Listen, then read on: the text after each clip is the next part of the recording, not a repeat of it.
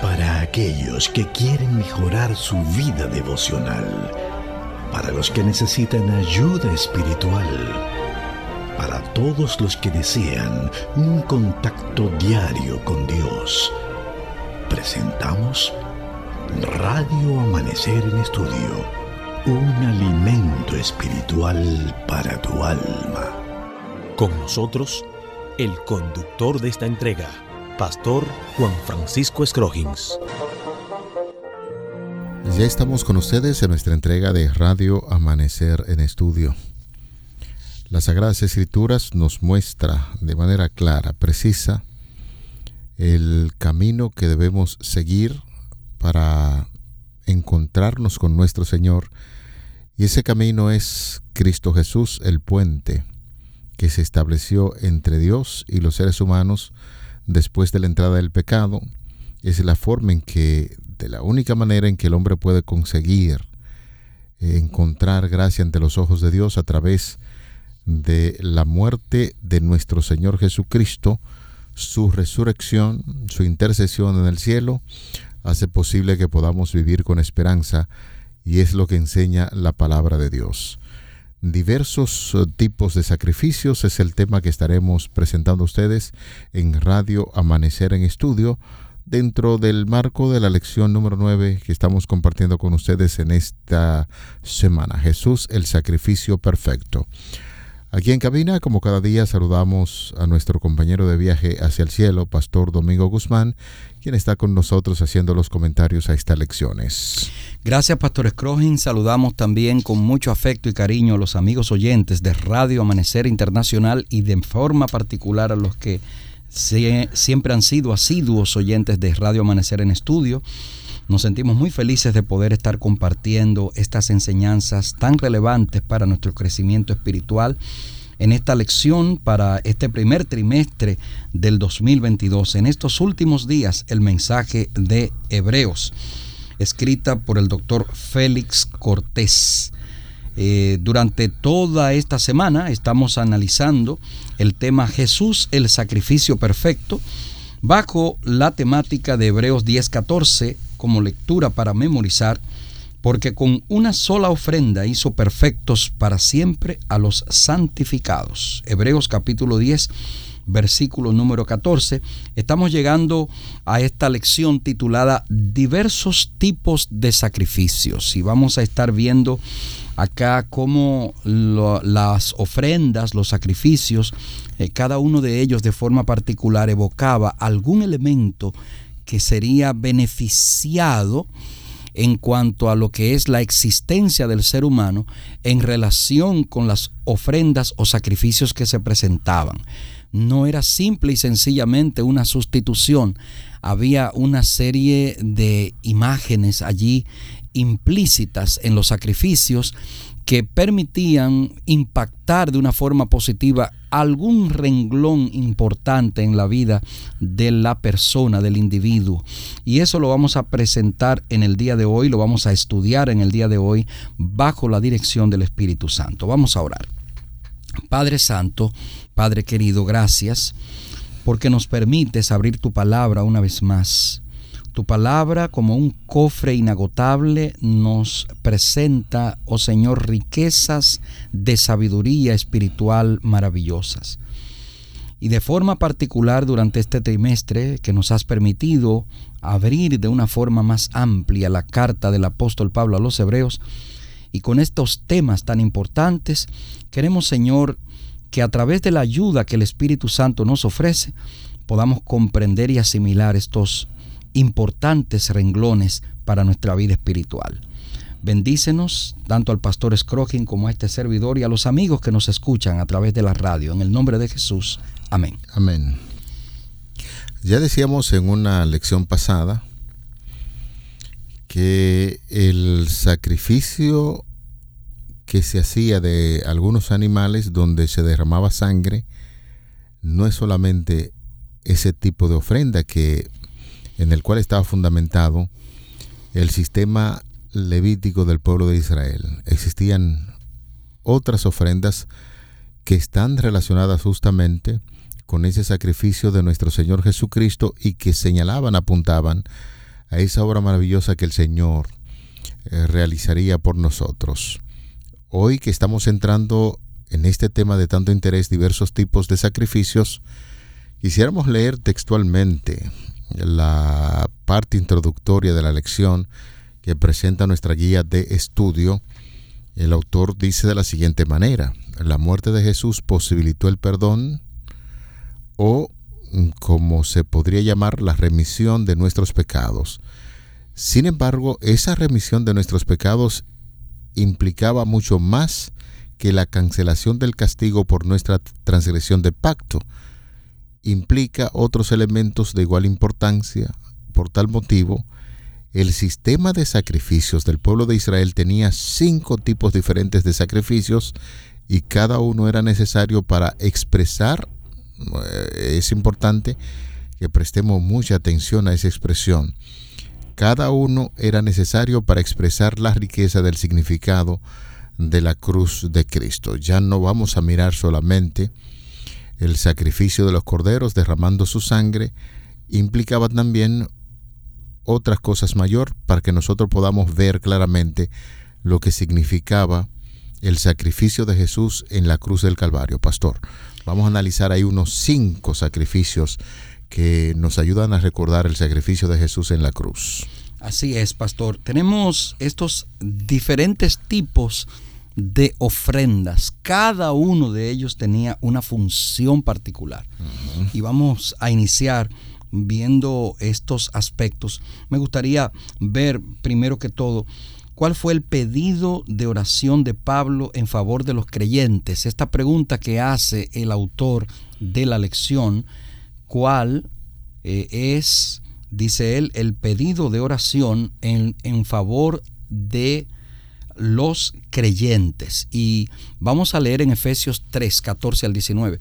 Por esta causa doblo mis rodillas ante el Padre de nuestro Señor, de nuestro Señor Jesucristo de quien toma nombre toda familia en los cielos y en la tierra, para que os dé, conforme a las riquezas de su gloria, el ser fortalecidos con poder en el nombre en el hombre interior por su espíritu, para que habite Cristo por la fe en vuestros corazones, a fin de que arraigados y cimentados en amor, seáis plenamente capaces de comprender con todos los santos cuál sea la anchura, la longitud, la profundidad y la altura y de conocer el amor de Cristo que excede a todo conocimiento para que seáis llenos de toda la plenitud de Dios.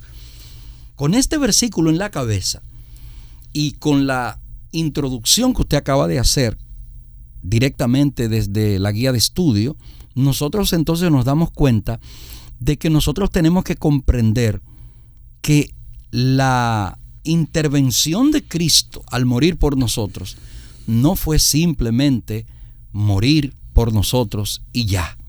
No fue simplemente una ofrenda de sacrificio y ya, sino que había una serie de elementos en estos, vamos a decir, en estas sombras y ejemplos que hubo en el pasado, en el que la razón principal de ellos era mostrarnos que lo que Cristo iba a hacer no era simplemente morir por nosotros y ya, mm. sino que tenía muchas implicaciones. Y esas implicaciones están, vamos a decir, delineadas, eh, derramadas, si pudiera ser el término, en cada uno de estos tipos de ofrendas. Comenzamos con el primero, el holocausto. ¿Qué era ese tipo de ofrendas?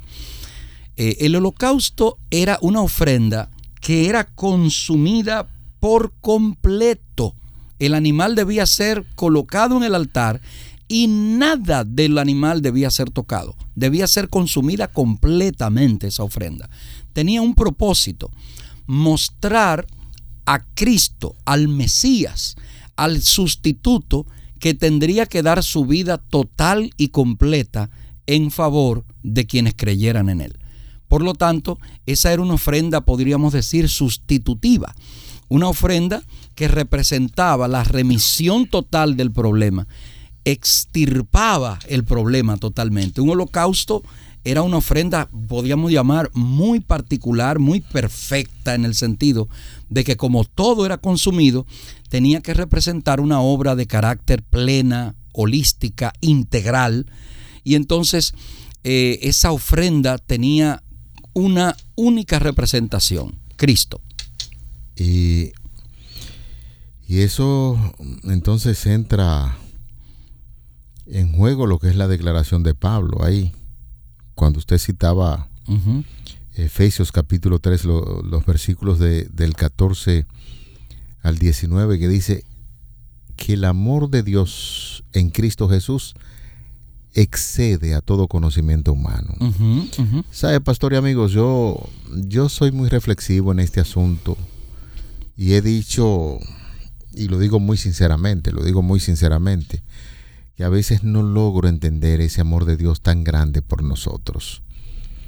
Siendo Jesús autor de todo el universo, Rey de Gloria, por encima de todo, venir a un mundo oscuro como el nuestro y el ser humano con un carácter tan imperfecto, tan malo, somos egocéntricos, egoístas y hacemos tantas cosas y entonces ese amor puro de Cristo, por eso Pablo hace una expresión como esa, es decir, Pablo quizás igual que cualquier ser humano, no entendía ese amor de Dios que excede a todo conocimiento humano y esa ofrenda donde se consumía todo, representando a nuestro Señor Jesucristo que dejó todo, todo, todo para morir por nosotros. Yo hago una revisión de mi vida.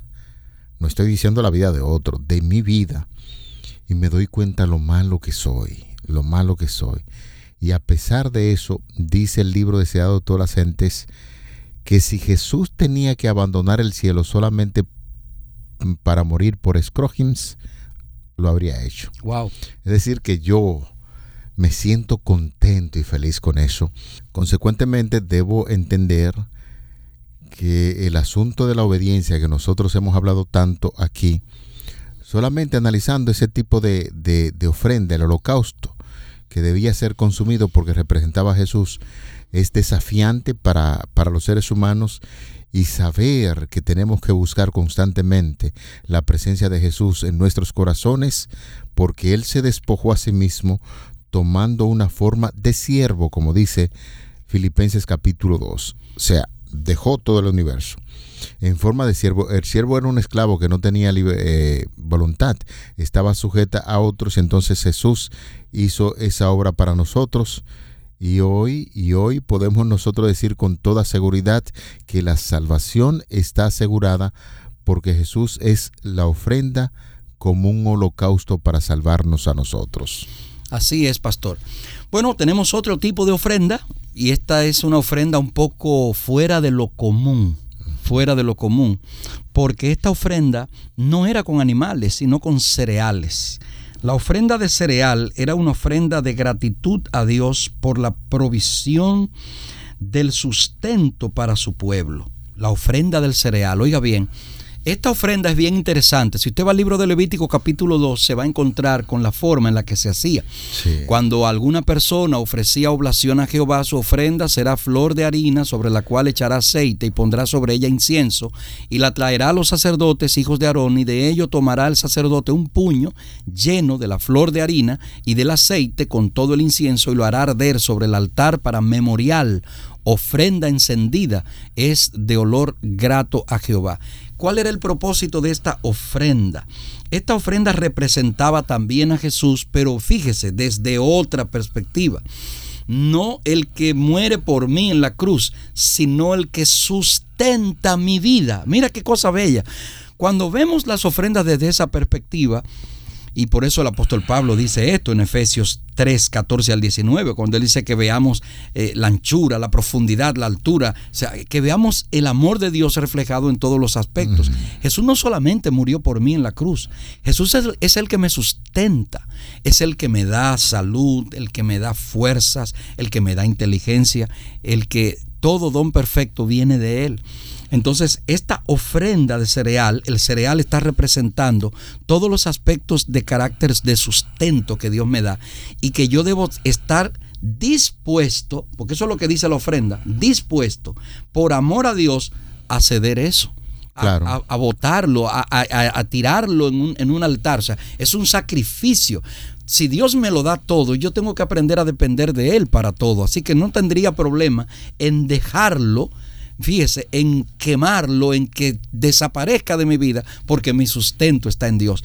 Es una, es una lección preciosa la que a través de estas ofrendas nosotros recibimos en la palabra de Dios. Y que tiene su sustento cuando el pueblo se quejaba eh, de alimentos y el Señor hizo que descendiera pan del cielo. Claro. Ese pan del cielo Juan en, en, Juan, después que la multitud de personas le seguían, ya algunos interesados solamente por el pan, el pan era una comida muy importante. Uno diría quizás el principal alimento que tenían ahí en Medio Oriente mm, y el, el pan y viene acompañado también con pescado y toda esa cosa, peces. Jesús se vio en la necesidad de hacer un interesante sermón a la gente que le estaba siguiendo y le dijo, ya ustedes me están siguiendo no solamente por eh, porque quieren escuchar mi palabra, sino por el pan que ustedes recibieron. Y es ahí donde le da un sermón y les recuerda que ese pan que descendía del cielo es el pan que tuvo su cumplimiento en la persona de Él. Yo soy el pan de vida.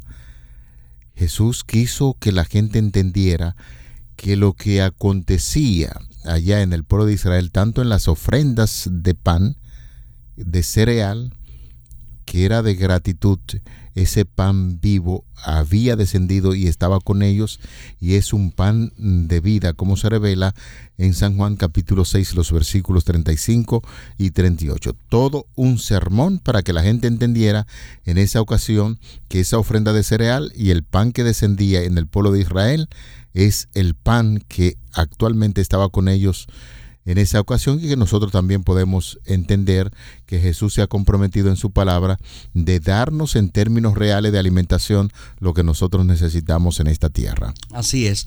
Un tercer tipo de ofrenda era la ofrenda de paz o de comunión.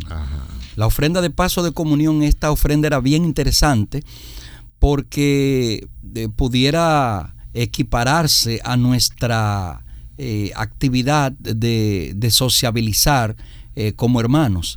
Hoy en día tiene una similitud esto con la cena del Señor, podríamos decir. Es una cena, una comida especial de comunión que evoca un sacrificio y que, del cual todos compartimos. Esta ofrenda eh, que se hacía de paz o de comunión implicaba una comida comunitaria con amigos y familiares para celebrar la prosperidad y el bienestar provisto por Dios.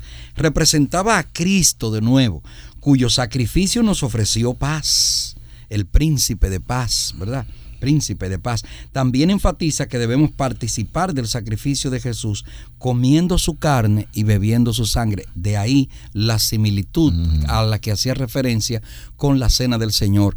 Por lo tanto, vemos con toda claridad cómo la cena del Señor es una sustitución muy clara desde la perspectiva cristiana de este tipo de sacrificios y de ofrendas. Pastor, yo sé que usted es una persona muy leída y si le hago una pregunta es porque entiendo que la va a contestar correctamente. En términos modernos, cuando nosotros hablamos de salud, ¿de qué estamos hablando? De salvación. Y estamos hablando ya en, en términos de una definición, por ejemplo, de la Real Academia Española de la Lengua, tiene una implicación que no solamente la ausencia de enfermedad, tiene que ver con una armonía, estabilidad emocional, sí, económico también, económica también, porque eso es lo que provoca salud, salud y se incluye la paz interior. Así es. Todo eso es en eh, paz con Dios y con los hombres. Sí, eso es eso es el, la mejor definición que hay de salud. Esa misma expresión, por ejemplo, cuando nosotros hablamos de paz, siempre que un judío le decía a otro paz, shalom, shalom, es un término amplio, muy parecido a cuando nosotros hablamos acerca de la salud. No solamente indicaba una paz interior, tenía que ver con prosperidad, con una buena familia, eh, una gente emocionalmente estable. A eso se referían los judíos cuando decían shalom, paz. Y eso es lo que el Señor desea hacer en cada uno de nosotros. El mismo Señor Jesucristo dijo, porque es que trasciende, mi paso os dejo, mi paso os doy, no como el mundo la da, yo os la doy, no se turbe vuestro corazón, ni tengan miedo. Siempre que se hacía una ofrenda de paz o de comunión, implicaba eso. Eh, tenía que ver con, con la seguridad de alimentación, tenía que ver con la seguridad de vestido, tenía que ver también con ese elemento espiritual que deben poseer los hijos de Dios y eso va mucho más allá de lo que nosotros podríamos decir en la actualidad. Eh, pastor, yo, yo deseo que la paz de Cristo pueda estar con usted. Shalom implicaba todas estas cosas. Así es. Nos quedan dos tipos más de ofrendas. Sin embargo, estos últimos dos tienen una similitud bastante cercana. Y es el hecho de que, eh, por ejemplo, la ofrenda número cuatro es la ofrenda por el pecado o la ofrenda de purificación. Esta era una ofrenda particular. Es, esta era la ofrenda que cuando una persona ofendía o cometía un error, debía presentarse. Mm. Y, daba esta ofrenda eh, con la convicción de que su error había sido perdonado a través de ese acto de, llevar la ofrenda ante el, el sacerdote, que era quien servía de intermediario entre, entre el pecador y Dios. Esta ofrenda por el pecado o ofrenda de purificación ofrecía expiación por los pecados. Y este sacrificio enfatizaba el papel de la sangre del animal que representaba su vida para ofrecer redención de los pecados y apuntaba a la sangre de Jesús que iba a ser derramada por los pecados de las personas. La otra ofrenda, que es muy parecida, es la ofrenda por la culpa o la ofrenda de reparación y brindaba perdón en los casos en que era posible la reparación o la restitución. Atención, fíjese bien, en los casos en, lo que, er, en los que era posible la reparación o la restitución. Tenemos ejemplos de eso en la Biblia. Un ejemplo de eso era cuando una persona le robaba a alguien algo y era descubierta la persona. Debía ofrecer de plano una ofrenda por el pecado que había cometido, pero también debía ofrecer una ofrenda para perdón, o sea, para, para poder cubrir ese problema que él había creado la persona, luego de ofrecer la ofrenda por el pecado y la ofrenda por la culpa, también tenía que redimir al individuo al cual le había faltado. Y nosotros tenemos casos, como el, es el de David, en el que se estipula cuánto era lo que tenía que devolver. Una persona debía devolver cinco veces la cantidad que había dañado o que había robado o que había destruido. Vamos a poner eh, ejemplos, no solamente con los que tenemos tan claros en la Biblia, pero que usted tal vez lo va, lo va a comprender mejor. Decía un amigo mío, yo me lo sé mejor con naranja, ¿verdad? Imagínese que usted se robó una china, una naranja, y al robarse esa naranja lo descubren. Entonces usted tenía que ofrecer un sacrificio porque usted había robado. Tenía que ofrecer un sacrificio para perdón de su culpa esa culpa que usted tenía ahora, la culpa que caía sobre usted, tenía que ofrecer también un sacrificio. Pero usted tenía que agarrar y buscar cinco chinas e ir pan del dueño de la china con sus cinco chinas, con sus cinco naranjas, a llevárselas en pago, en restitución por lo que usted había hecho. De lo contrario, la ofrenda última que usted hizo no tendría validez. Esa ofrenda no iba a ser factible porque Tal como lo explica aquí, la ofrenda por la culpa o la ofrenda de reparación brindaba perdón en los casos que era posible, porque era probable también que usted haya cometido un asesinato. Mm. Si usted mataba a una persona, entonces usted no podría hacer una ofrenda por la culpa. No, ahí estaba la ley del talión, que tenía cumplimiento incluso hasta en el pueblo de Dios. Exacto.